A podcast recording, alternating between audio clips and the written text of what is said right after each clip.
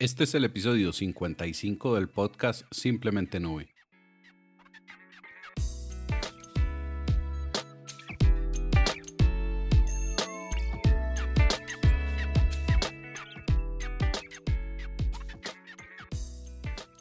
Bienvenidos nuevamente acá al podcast donde exploramos los servicios de nube, sus beneficios y retos.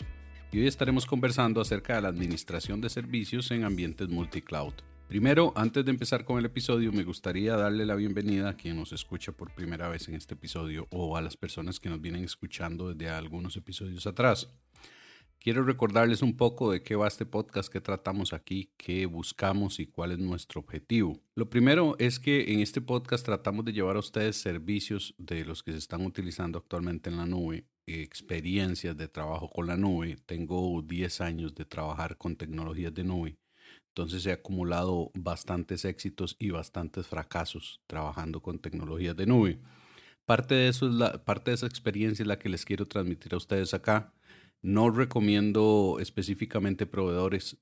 tenemos los seis proveedores de nube pública más grandes que son de los que generalmente hablamos. Hablamos de Alibaba, que es muy, muy grande en Asia. Hablamos de Oracle Cloud, de IBM Cloud, de Google Cloud, de Azure y de Amazon Web Services. Generalmente hablo de tres proveedores, los más grandes en tamaño de mercado o en volumen de clientes, que serían Amazon Web Services, eh, Microsoft Azure y Google Cloud.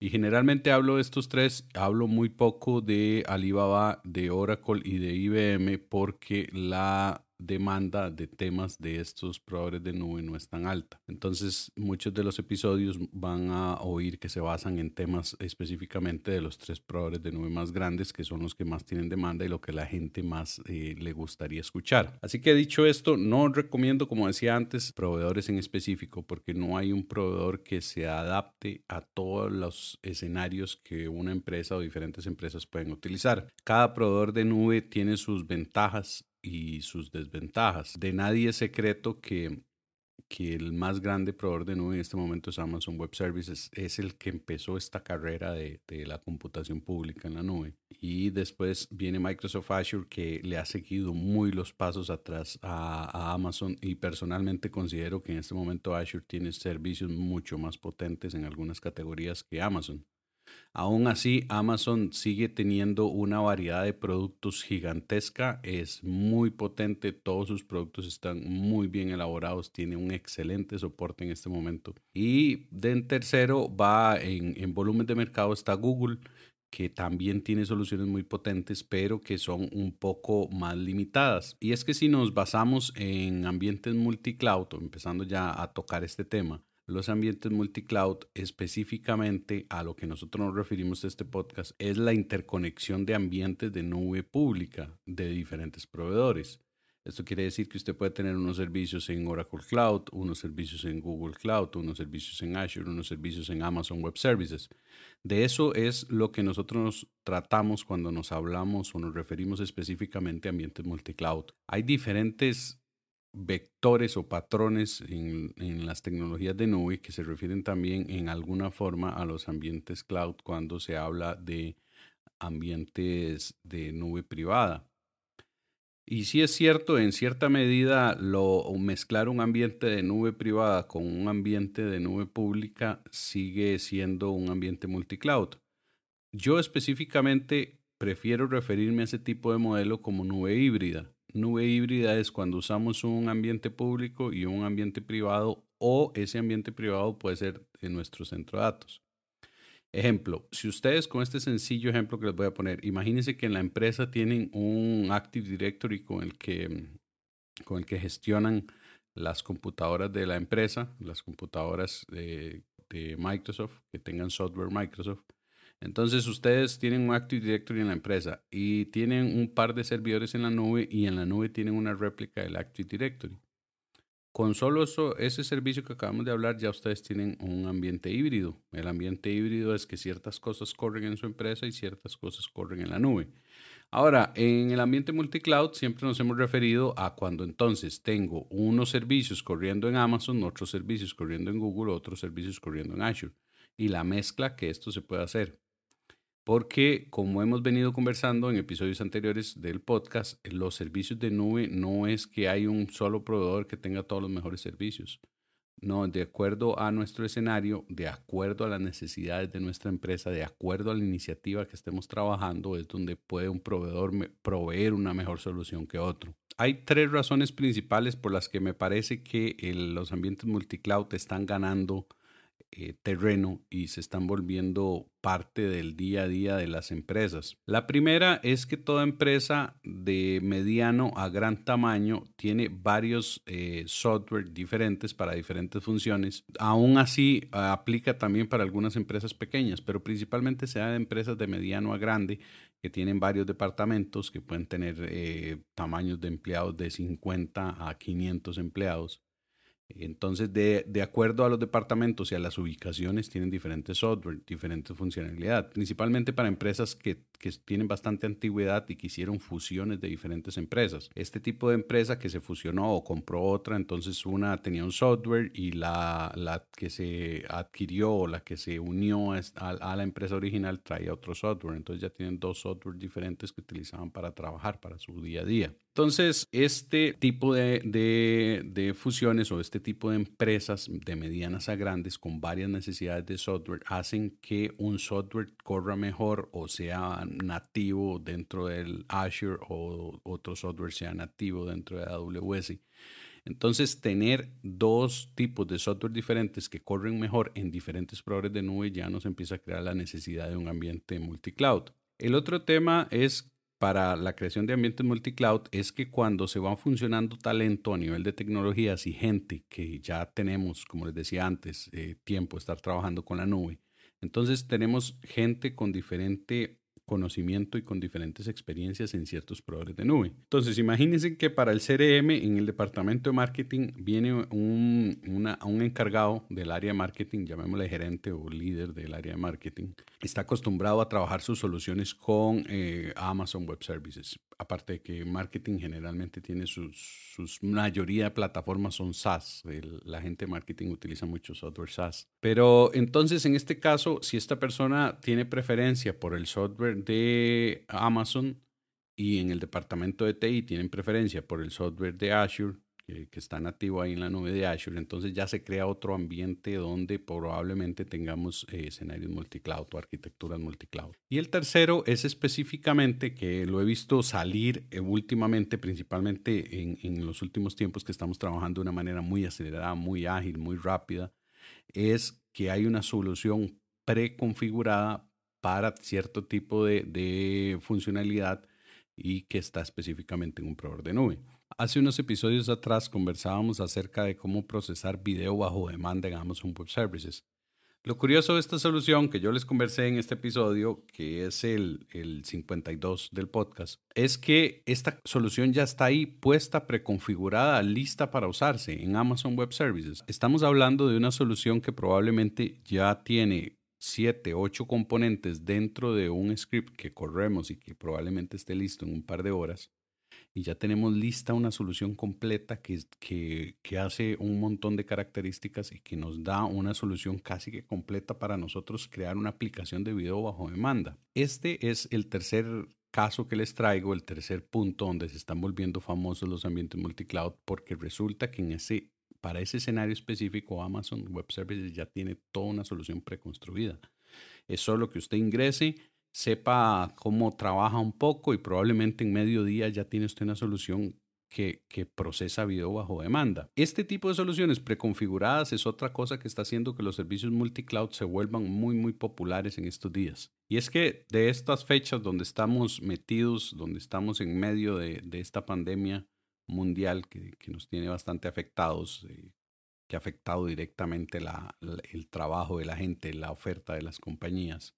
Habrá algunas que se vieron muy, muy, muy golpeadas, hay otras que más bien eh, tienen mayor demanda. Eso, y eso hace que tengamos que de aquí para adelante, en el nuevo eh, orden, la nueva organización que vamos a tener después post pandemia, tengamos que probar muy rápido tenemos que regresar a ser muy dinámicos, porque cuando esto pase, todos vamos a querer volver, todos los que en algún momento se quedaron sin trabajo o tuvieron que cerrar su empresa o tuvieron que disminuir su personal, van a querer volver, regresar rápido con los clientes que tenían antes, con los servicios que tenían antes. Y para volver de esa forma, todos tenemos que que estar ahí probando muy rápido, porque no, lo que funcionaba antes de la pandemia es probable que no funcione después. Vamos a tener que ajustar algunos servicios, vamos a tenernos que ajustar a cómo quedó la mentalidad de la gente después de este proceso. Si podemos volver a quedar en un futuro, en algún momento, con las tecnologías y cómo usábamos las tecnologías y cómo nos comportábamos frente a ellas antes de la pandemia, probablemente nos va a tardar años en, regresar a eso. De momento vamos a tenernos que acostumbrar a una nueva realidad y en esta nueva realidad no hay mejor característica para empezar a probar soluciones que, que, la de metodologías ágiles que todos, que todos conocen. Eh, y también que las metodologías ágiles se crearon para el desarrollo de software, pero en el mundo empresarial existen también varias de estos lineamientos desde hace bastante tiempo, como design thinking, que es para, para que podamos probar también eh, hipótesis, conclusiones de una manera muy rápida, y de ahí ya han salido otra cantidad también importante de variantes para que podamos hacer estas interacciones muy rápidas. Y con esto también nos sale otra parte donde el multicloud empieza a volverse importante y es que en cuanto a metodologías ágiles, los proveedores de nube están reconfigurando todos sus servicios para ajustarse a metodologías ágiles. Eso ya lo vemos pasar en, casi todos los proveedores de nube, los más grandes. También, adicional a eso, hay metodologías específicas que, que han tomado mucha relevancia en ciertos negocios. Ejemplo, en el caso de Google, Google tiene como parte de su, de, de su empresa como parte de su diseño de productos un framework de trabajo de también ágil que se llama Design Sprints. Este tipo de metodologías, igual que las anteriores, están no solo pensadas para servicios de nube, sino para servicios empresariales o ideas de negocio. Entonces, este, si ustedes escogen Design Thinking, si escogen eh, Design Sprints, de acuerdo a las metodologías, también van a encontrar que hay ciertos proveedores de nube que se adoptan mejor a esas metodologías que otros. Entonces también por ahí vamos a encontrar otra forma de que podamos eh, sacar provecho de las tecnologías multicloud. ¿Y esto por qué es importante? Bueno, imaginemos que nosotros ya tenemos todos nuestros servicios en Azure, por poner un ejemplo, y ahora nos encontramos con que queremos aplicar ciertos servicios a las metodologías de Design Sprint que, Google ofrece o que el kit que, que Google brinda, porque generalmente Google lo que hace es que eh, organiza la metodología como ellos la utilizan y la pone a disposición del público en un kit. Y, entonces queremos hacer una solución porque en, este nuevo, en esta nueva era necesitamos probar rápido, en una semana probablemente necesitamos probar un producto en una semana si va a funcionar o no, por lo menos hacer una prueba. Entonces nos vamos por el lado de Google que está muy pensado en esta forma con ciertas soluciones y, y, lo de Azure lo dejamos ahí porque ahí está, ahí sigue funcionando. Pero ahora lo que ocupamos es hacer un nuevo producto o regresar a probar ciertas características que teníamos antes, entonces nos sirve Google. Ahora, ya conversamos un poco de tres razones por qué es que los ambientes multicloud se están volviendo tan famosos, pero también tienen sus retos. Hay que, no podemos entrarle así a, a desmedida los ambientes cloud sin tomar en cuenta un par de temas que se nos pueden complicar. Esto se los digo por fracasos que ya he vivido, por fracasos que he participado indirectamente también. Los ambientes multicloud tienen el problema de que dependen del conocimiento de la gente que usted tenga o de los partners con los que usted cuente. Si tengo servicios en tres proveedores de nube, voy a necesitar saber hacer las cosas de tres formas diferentes. Y si en mi empresa internamente solo tengo personal que sabe hacerlo en una, que sabe hacer estos servicios en una nube, llamémosle Google, entonces voy a tenerme que buscar un proveedor que sepa hacerlo en, en Amazon y que sepa hacerlo en Azure para tener completo el ambiente multicloud que ya tengo que administrar o que pienso hacer. Entonces, esto tiene problemas de gobierno generalmente porque, porque la gente tiende a sesgar lo que le gusta en la nube de acuerdo a lo que conoce y, tendemos a descartar los otros servicios de nube sencillamente porque son desconocidos, porque al ser desconocidos entonces no sabemos cuáles son sus beneficios y, por qué este servicio es tan bueno. Entonces empieza a, darse unos, eh, unos, estiras, unos estiras y encoges dentro de, de, la organización para saber cuál es el mejor servicio de nube. Entonces ahí empezamos a tener un problema de gobierno. Para esto yo lo que les recomiendo es tener muy claro cuál es el servicio, en qué proveedor de nube y qué ventajas vamos a tener, cómo lo vamos a probar y cómo lo vamos a medir. Esas son las cosas que pueden eh, quitarles carga de trabajo en cuanto a gobernar soluciones que viven en diferentes proveedores de nube. Otro tema que traten de evitar, ya lo hemos conversado bastante, es estar sacando datos de un proveedor de nube a otro, de Google a AWS o de AWS a Azure o de Azure a Google. Traten de, evitar esta salida de datos masiva porque esto es muy costoso en la nube y a veces no lo contemplamos cuando diseñamos soluciones o esta complejidad. Otra cosa a evitar dentro de los ambientes multicloud, se los doy por recomendación, en una misma solución que tenga diferentes eh, servicios en diferentes proveedores. La idea original, por supuesto que pueden haber variantes, pero la idea original de utilizar servicios multicloud es que la solución A, llamémosle como sea, un chatbot, una aplicación eh, web, una aplicación para móvil que tiene sus, sus servicios de backend ahí, pero entonces llamémosle como sea, cualquiera de estos lo podemos dimensionar como una solución. Esa solución debería estar completa dentro de un proveedor de nube. Vamos de nuevo, imaginemos que tenemos un chatbot. Entonces ese chatbot puede estar en Google o puede estar en, en, Amazon, pero reside directamente dentro de ese proveedor de nube. Tenemos otra aplicación para móviles que nos ayuda a que la gente consuma servicios de nuestra empresa.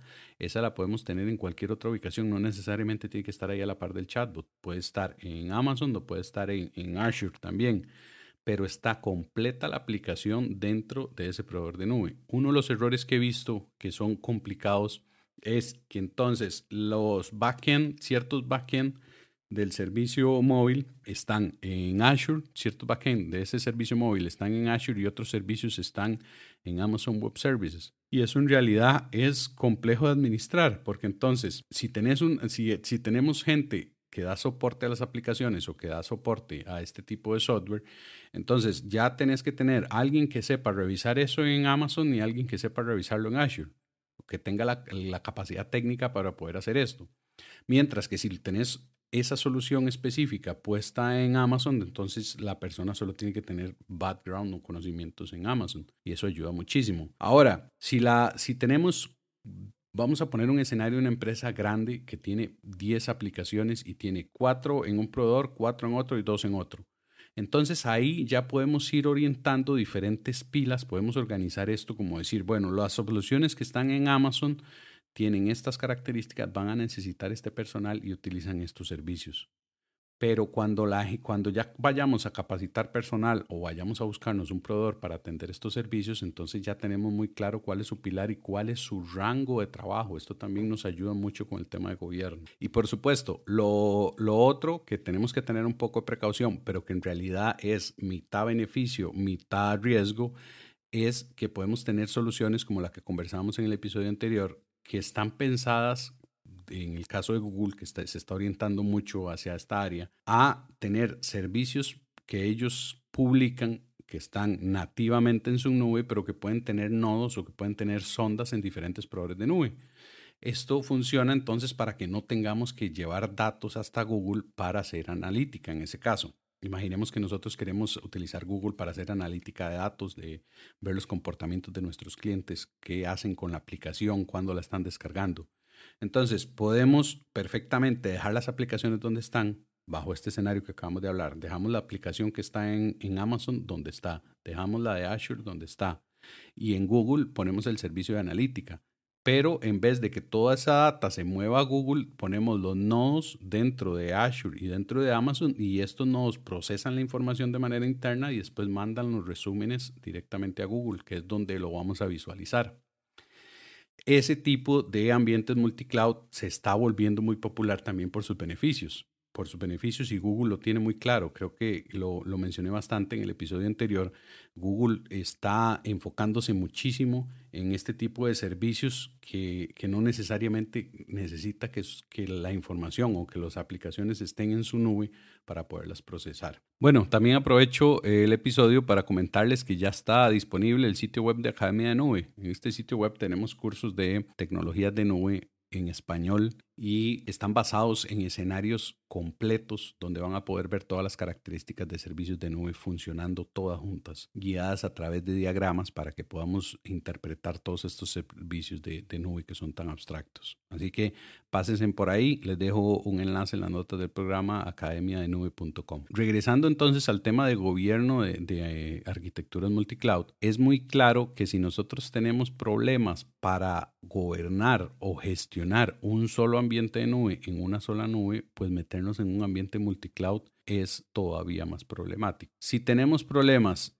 para gestionar 10 aplicaciones que tenemos solo en un, en un solo proveedor, ahora imagínense que dividamos esas 10 en tres proveedores, pues el ambiente se nos vuelve por tres problemático. Ese beneficio de los ambientes multicloud lo vamos a explotar al máximo de acuerdo a nuestra propia organización de acuerdo a cómo nosotros pongamos la estrategia de qué servicios vamos a poner en dónde y de acuerdo a qué tan organizados seamos nosotros para administrar o crear proyectos nuevos o servicios nuevos de tecnologías de la información dentro de ambientes de nube. Por eso es que van a encontrar dos vertientes cuando, cuando hablen con proveedores o asistan a conferencias acerca de tecnologías multicloud.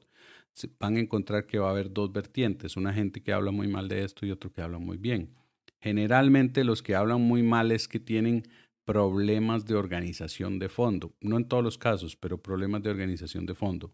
Los otros que hablan mal de los ambientes multicloud es porque toparon con proveedores de mala calidad, proveedores que, les faltaba eh, personal para poder atender de manera correcta estos servicios multicloud. Tercer grupo de estos que, que no recomiendan los ambientes multicloud, y se los digo por experiencia propia porque he conversado con ellos, es que dimensionaron mal lo que un ambiente multicloud es, como decíamos antes dimensionaron que tener un ambiente multicloud es que tengo una sola aplicación y la tengo repartida en tres proveedores de nube. Y, eso, eso no es funcional. Eso no es funcional porque entonces eh, agrega cargas y delays adicionales a una aplicación que no las necesitaba. Eh, una aplicación móvil no necesita tener tres backend en tres proveedores de nube diferentes con que tenga uno y si ocupa consumir recursos adicionales, se consumen directamente desde ese backend, pero la aplicación que se hable con un solo backend. Pero he encontrado gente que tiene backends de la misma aplicación en diferentes proveedores de nube y eso agrega delays y agrega latencias en las aplicaciones. Así que para terminar con el tema, tómenle, préstenle mucha atención a estos ambientes multicloud porque también sirven para esto. En, el, en lo que conversábamos antes, después de que salgamos de esta etapa de pandemia, van a ver que vamos a necesitar probar muy rápido y fallar muy rápido.